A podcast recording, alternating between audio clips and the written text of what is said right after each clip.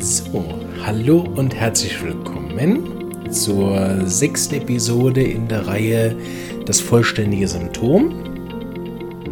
Heute reden wir über Begleitsymptome im Gemüt, nachdem ich mir letztes Mal ja abgebrochen habe mit den Begleitsymptomen im Körper. ähm, habe ich mir heute wieder keine Notizen gemacht. ah, sehr gut. Äh, nein, habe ich mir welche gemacht. Ich hoffe, dass es besser läuft, weil die ersten Folgen haben mit den Notizen tiptop funktioniert. Äh, ohne dass ich aus dem Fluss gekommen bin. Aber wenn man halt die falschen Notizen öffnet und dann bin ich aus dem Redefluss, ist halt fertig, ne? Also, schöne Ausreden. Ich hoffe, euch hat die letzte Folge trotzdem äh, gefallen und ihr habt es bis zum Schluss geschafft. Sie ist ja glücklicherweise nicht so lang. Heute reden wir über das Gemüt, safes Thema, ne, wichtiges Thema, gerade in der Use-Methode, ganz wichtiges Thema. Und interessant natürlich, dass Gemütssymptome so zentral sie oft ja erscheinen in der Homöopathie und so zentral wie auch das äh, Gespräch darüber ist. Ne? Wenn ich natürlich mit dem Körpersymptom komme, dann sind die Gemütssymptome dort primär erstmal Begleitsymptome oder wenn sie das nicht sind, dann gehören sie natürlich in die Kategorie des Auslösers in irgendeiner Form. Ne? Also wenn erst Gemütssymptome aufgetreten sind, Ängste, Sorgen, Zweifel, Streit, Kummer, irgendwas, ne, dann gehören sie in die Rubrik Auslöser, die sozusagen vorhergegangenen. Ne? Und ähm, äh, wenn sie aber mit der Krankheit oder auch, sagen wir, danach aufgetreten sind, dann gehören sie eher zu den Begleitsymptomen der Krankheit. Ne? Aber es gibt es ja durchaus auch, dass ich eine chronische Darmerkrankung entwickelt habe, aufgrund, keine Ahnung, Impfschaden oder so, also kein Gemütsbereich bisher gesehen. Das ist dann für die Miasmatiker unter uns interessant, die das dann miasmatisch analysieren, aber grundsätzlich erstmal ne, äh, nichts Gemütsmäßiges, sondern dann eher bis genetisch, epigenetisches oder eben miasmatisches, so. Ähm, und aufgrund aber dieser chronischen Darmerkrankung, aufgrund dessen habe ich halt Gemütssymptome entwickelt. Ne? Und das sind dann so sekundäre depressive Verstimmungen oder Ängste oder irgendwas. Ne? Und die unter Umständen zählen die zu den Begleitsymptomen. Ne? Wenn man das vollständige Gemüt erfasst und das, auch wenn das heute dann nicht ganz zum Titel passt, aber das machen wir trotzdem, bin da heute nicht so pingelig. Also für alle sehr pingeligen, die jetzt zuhören, denken, oh Gott, jetzt schmeißt er einfach alles durcheinander. Ne? Weil begleitende Gemütssymptome sind ehrlicherweise gesagt nur die zu der Krankheit begleitend sind. Also wenn ich Husten habe, was sich dann für Gemütssymptome sich zeigen. Ne?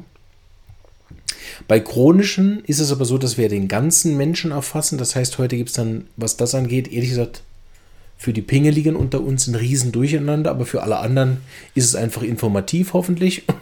so, das heißt, stört euch nicht so sehr an den Begriffen, sonst äh, ist es dann äh, äh, vielleicht nicht ganz korrekt, aber das spielt keine Rolle, weil wir vor allen Dingen natürlich einen Überblick bekommen wollen und ein paar Beispiele haben wollen, was es denn so für Gemütssymptome gibt.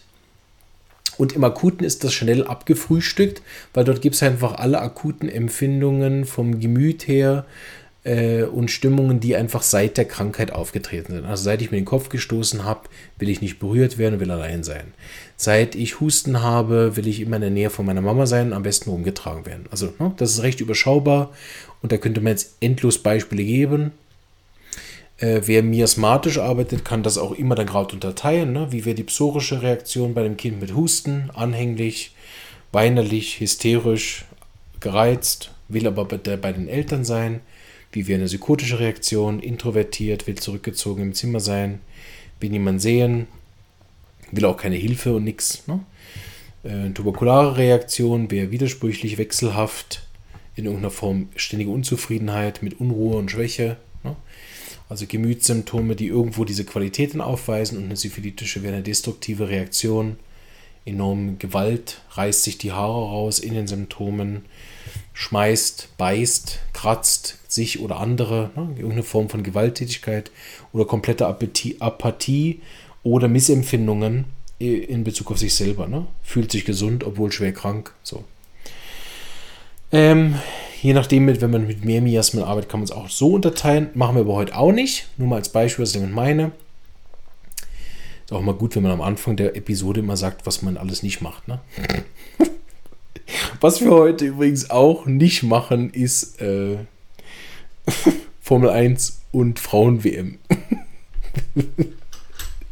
oh Mann. So, jetzt habe ich mich schon wieder ausgemacht, diesmal nicht durch die Notizen, sondern durch irgendwelche schlechten Witze. Aber muss auch sein. Haben ja mein Podcast und kein Weiterbildungsseminar. Gut, da mache ich auch ständig so Witze. Manchmal habe ich Angst, auch wenn ich bei den Studenten unterrichte, dass sie vor allen Dingen meine ganzen Witze irgendwie gemerkt haben, aber die Inhalte nicht. Äh, nein, nein. Ähm, so.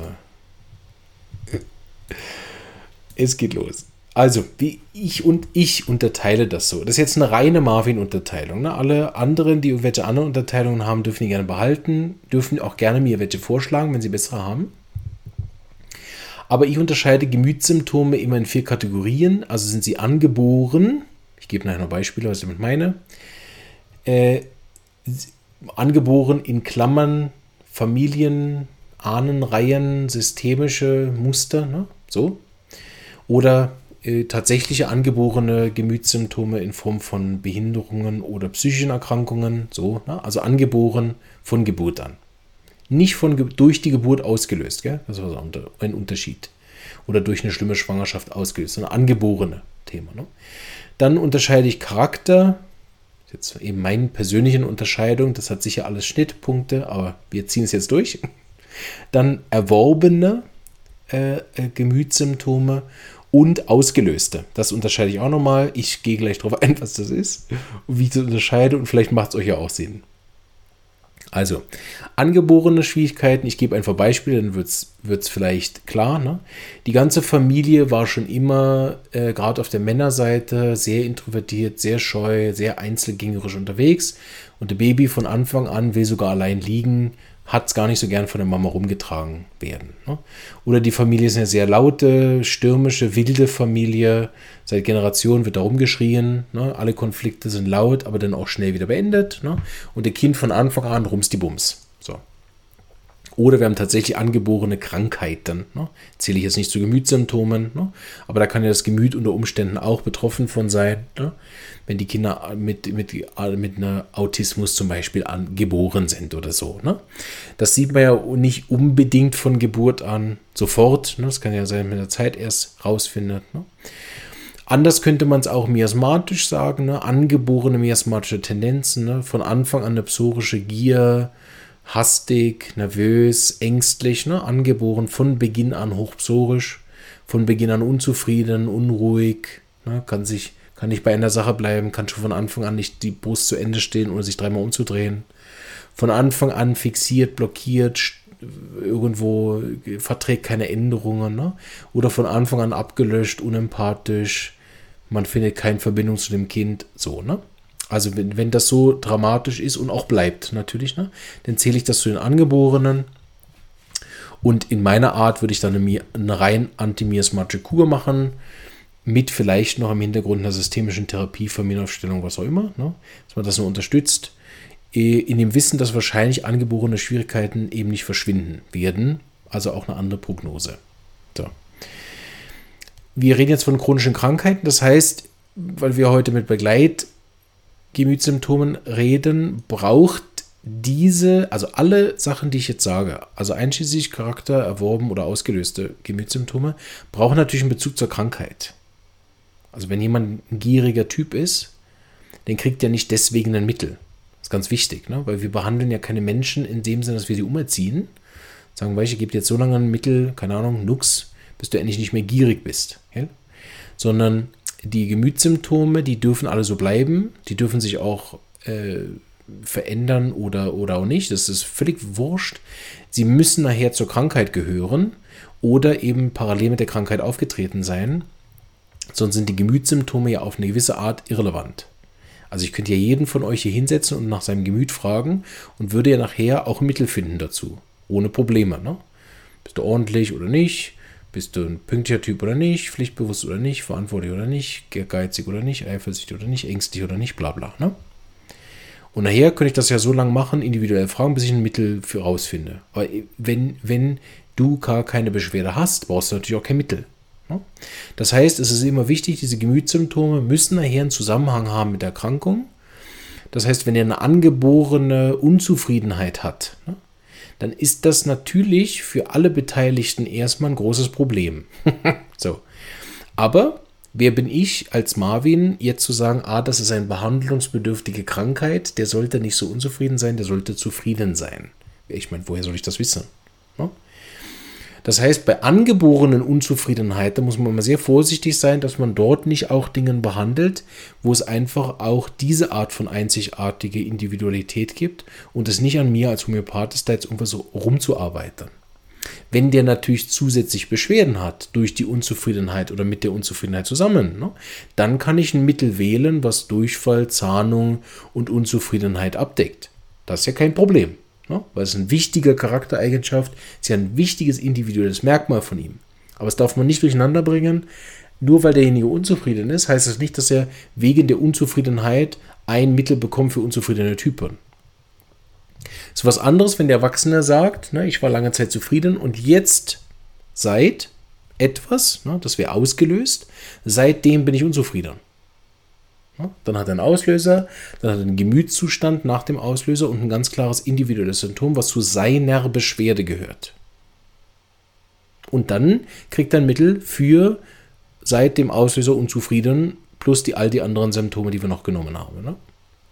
Also, dass das einfach nochmal klar ist. Ne? Nicht per se irgendein Symptom davon braucht ein Mittel. Ne? Wenn wir nämlich bei B kommen, also wir waren jetzt bei angeboren, A wie angeboren, deshalb B wie Charakter. oh Mann, nee, heute ist Witzetag. Excuse. Also, beim Charakter haben wir natürlich einen Haufen an Charaktereigenschaften, die man hervorragend abdecken kann mit der Homöopathie, die aber nichts mit der Krankheit zu tun haben. Das ist ganz wichtig. Und dann klappt es auch nicht. Also meine Erfahrung ist, dann funktioniert die Homöopathie nicht, wenn ich die Arznei auf zu vielen Charaktereigenschaften basiere, die mit der Krankheit aber nichts zu tun haben. Ne, der Patient war schon immer neugierig und immer freundlich und mitfühlend und sehr gesprächig. Das war schon immer so. Ne? Aber seit er jetzt diese chronische Darmerkrankung hat, ne, äh, ist er immer noch all das, aber neu ist er sehr kontrolliert, sehr sicherheitsbedürftig, eher Richtung ängstlich. Das war vorher nicht so. Dann ist, macht es viel mehr Sinn bei der Homöopathie, also es funktioniert einfach besser. Oder es funktioniert überhaupt, dass ich diese Symptome hoch bewerte. Was ist seit dem Auslöser, seit der Krankheit an, anders geworden? Und nicht, was hat er für einen Grundcharakter? Jetzt ist ja die Frage, warum nehme ich den Grundcharakter? Das wäre jetzt eine eigene Episode. Es gibt viele Vorteile, wenn man sich mit dem Charakter, Grundcharakter des Patienten ähm, befasst. Und er ist tatsächlich auch nachher matchentscheidend, manchmal. Äh, und zwar eine Differenzierung von großen Konstitutionsmitteln. In der gr grundsätzlich akuten Behandlung ist das komplett irrelevant, was der für einen Grundcharakter hat. Außer ich habe keinen anderen Anhaltspunkt. Ne? Ich meine, ich könnte dann einfach sagen, sorry, ich kann Ihnen genau gar nichts helfen. Ich habe keine Symptome, wir finden nichts. Ich mache es dann aber so, ich frage dann, wie der Mensch sonst ist, damit ich auch nochmal einen besseren Eindruck davon kriege, was anders ist. Manchmal kriege ich dadurch eine Idee. Okay, beschreiben Sie mir sich doch mal, wenn Sie gesund sind und wie Sie dann so drauf sind. Ne? Dann hört man, er ist vielleicht irgendwas rund um Sulfur, Nux, Vomica, Glycopodium, Medurin, irgendwie so rund um irgendein Mittel, was ich ihm natürlich nicht gebe, weil er, weil sein Grundcharakter jetzt nicht behandlungsbedürftig ist, sondern er hat ja eine akute Erkrankung, was auch immer. Ne? Aber dann kriege ich eine gewisse Idee, weil auch diese großen Konstitutionsmittel haben oft typische äh, Schwestermittel, Brudermittel, Satellitmittel, so nennen wir das einfach, ne, die einfach nahestehen sind, ne, dass man dann von Lycopodium mal schaut, ob nicht Dulcamara passt oder Kelidon oder Conium oder was auch immer dann in der Nähe ist und plötzlich man hat eine neue Idee. Oder man kann dann auch nochmal anders fragen. Okay, wenn Sie grundsätzlich so sind, sagen Sie mir doch nochmal, was hat sich jetzt verändert? Ja, stimmt, jetzt wo wir das nochmal besprochen haben, sonst bin ich nicht so wechselhaft. Das ist schon mehr als sonst. Ne? Also man, man kriegt manchmal dann über den Charakter einen Einstiegspunkt und natürlich fühlt sich der Mensch sehr verstanden. Das kann man also oft noch dann irgendwie in der Beratung, Coaching, Begleitung nur unterbringen und man lernt den Patienten einfach auch nochmal kennen, wenn er gesund ist. Ne? Ähm, und kann dann selber auch mitdenken, wie, wie hat es sich das Gemüt verändert, wenn man krank ist. Das heißt, wenn einfach viele Gemütssymptome, wenn man so den im, im Buch von den Homöopathen nachliest, und man liest so Gemütssymptome, dann wird man feststellen, dass einige davon einfach zum Grundcharakter auch gehören. Und das ist ganz wichtig, dann sind sie nicht behandlungsbedürftig. Also man, man kann nicht sagen, ah, guck mal, ich bin grundsätzlich ein sehr mitfühlender Typ, jetzt habe ich aus Versehen Phosphor bekommen, jetzt wird das weggehen. das wäre schlimm. Ne? Und so funktioniert es genau nicht. Ne? Das sieht man auch bei den Kindern, die kommen dann mit Hauterschlag, äh, ADHS oder irgendwas, ne? und dann sind sie zusätzlich noch Sulfur, also irgendwie mega hartnäckig und stur und machen den ganzen Tag, was sie wollen und hören auf niemanden und so. Ne? Ähm, und dann ist alles besser. Hautausschlag ist besser nach Sulfur geworden, Durchfall ist besser, kann sich besser konzentrieren, macht in der Schule viel besser mit, aber er ist immer noch vom Kern Sulfur. Er ist immer noch hartnäckig und stur und weiß, was er will im Leben und kann sich gut durchsetzen. Und wenn, wenn ihn jemand angreift, dann kriegt er jetzt auf die Nuss. Ne? Und da darf man als Homöopath nicht das Gefühl haben, oh, der ist ja immer noch Sulfur. Ne? Aber seine ganzen Krankheitssymptome sind ja weg. Er fühlt sich gut. Mama ist nicht zufrieden, weil sie findet, ja, okay, er ist zwar entspannter geworden in der Schule, aber es wäre schon noch schön, wenn er daheim auch aufs Wort folgt, wie so ein Hund. Dann ist ganz wichtig, dass man sich Homö als Homöopath darauf nicht einlässt und erklärt, dass wir in Homöopathie keine Charaktere formen. Wir geben nicht so lange Sulfur, bis ein anderes Mittel ist außer er leidet darunter. Ne? Das ist dann ein Unterschied, wenn ein Erwachsener kommt oder tatsächlich auch Kinder sagen, mir geht es nicht gut mit den Symptomen, ich wäre gern anders. Muss man natürlich auch mal hinterfragen, gerade bei Kindern, wo kommt das her? Ne? Und auch bei Erwachsenen manchmal ist auch konditioniert, dass man dann ihnen eher beibringen sollte, dass sie genauso wie sie sind, richtig sind. Ne? Das führt uns aber auch weit weg, wenn wir da jetzt drauf eingehen. Aber das einfach mal sagen. Ne? Wir haben Angeborene, wir haben Charakter, Gemütssymptome und die sind nicht unbedingt äh, zwingend in irgendeiner Form relevant für den Fall. Da wir aber immer den ganzen Menschen behandeln, ist es wichtig, das zu wissen und ihn vielleicht auch mal so kennenzulernen, aber dann im Akuten sicherlich nicht Arzneimittel zu geben, die auf den Grundcharakter passen. So, jetzt kommen wir zu Sachen, die dann schon ein bisschen interessanter sind, nämlich erworben und ausgelöst. Ich sage kurz mal, wo der Unterschied ist. Erworbene Charaktereigenschaften sind für mich die, die über den ganzen, sag ich mal, Erziehung, äh, positiv wie negativ, ne, darüber gewachsen sind. Also die jetzt nicht unbedingt vom Grundcharakter des Menschen entsprechen oder angeboren sind, sondern anerzogen. Das kann kulturelle Prägungen sein, Erziehungsprägungen, soziale, was weiß ich. Ne? Das können einfach Prägungen sein. Man würde dem vielleicht auch Konditionierungen sagen, aber ich sage dem Erworbene, also wo das Kind anders war, dann der Jugendliche anders war und am Schluss ein ganz anderer Erwachsener rausgekommen ist, der eben nicht wie sein inneres Kind ist und auch nicht wie sein innerer Jugendlicher, sondern irgendwas Neues. Ne? Vielleicht durch Druck in der Ausbildung oder was im Militär oder irgendwas. Ne? Hat also erworbene grundsätzliche neue Charaktereigenschaften und auch da gilt wieder, wenn er damit zufrieden ist, kann er so bleiben. No? kein Homöopath sollte sich da einmischen und sagen, naja, es wäre schon besser, wenn sie ein bisschen unordentlicher wären. Oder ihr Verantwortungsgefühl, was sie gemacht haben, das nicht gut, weil als Kind waren sie verantwortungslos. Es wäre schon besser, sie würden sich wieder dorthin entwickeln. Gell?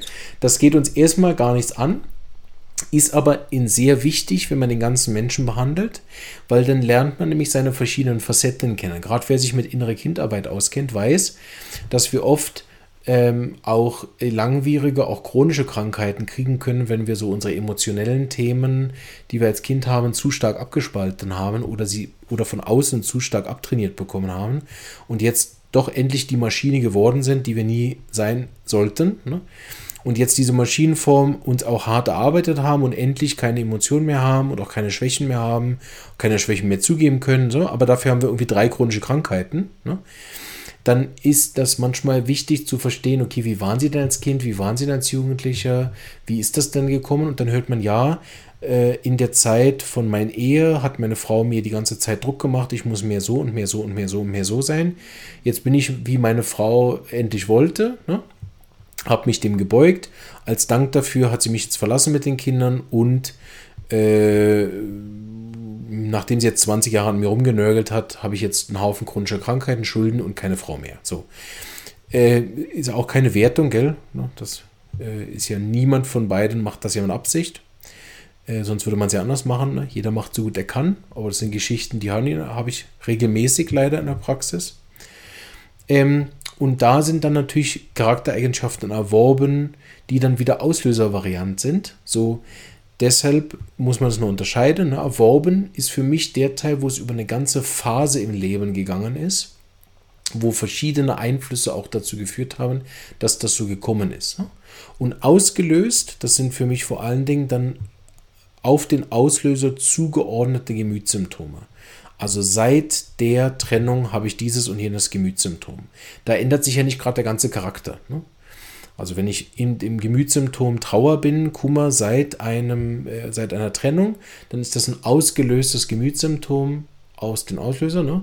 Wenn ich grundsätzlich über die ganze Phase von meinem Erwachsenwerden sehr kontrolliert, sicherheitsbedürftig, ängstlich, sehr perfektionistisch geworden bin, um Altes zu kompensieren, ne?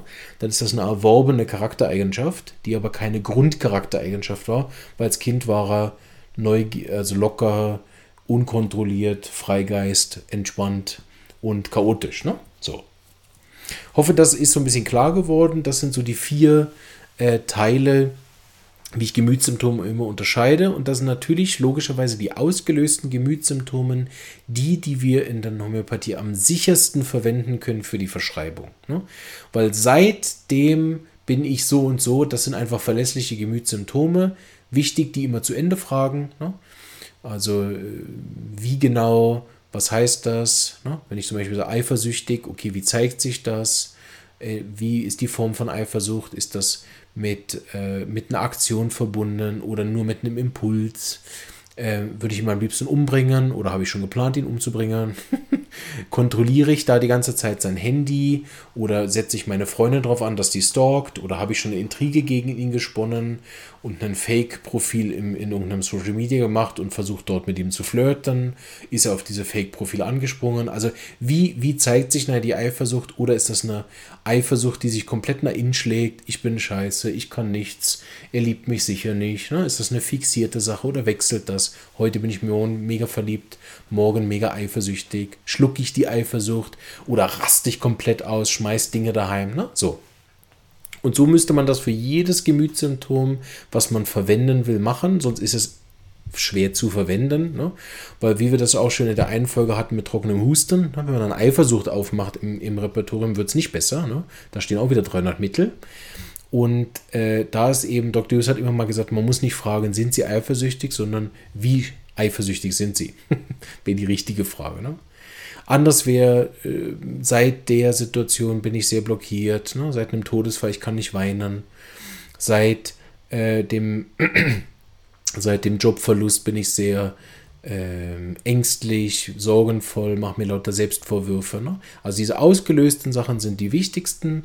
Die erworbenen, die sind sehr, sehr wichtig in der Begleitung über lange Jahre. Also die erworbenen Gemütssymptome, die nicht dem Urcharakter entsprechen, die können unter Umständen sehr, sehr wichtig sein, wenn man so einen Fall hat, der so wie eine Zwiebel ist, wo man durch verschiedene Schichten durch muss.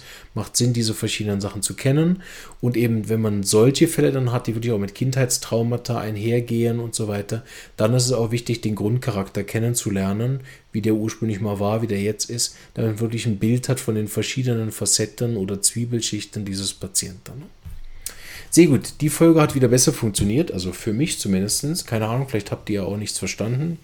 so, aber ich habe mich bis auf meine Witze nicht rausbringen lassen und äh, hoffe, sie hat euch gefallen. Jetzt kommen noch zwei Abschlussfolgen und dann haben wir es geschafft mit äh, dem vollständigen Symptom. Ich hoffe, dass die Reihe euch gefällt.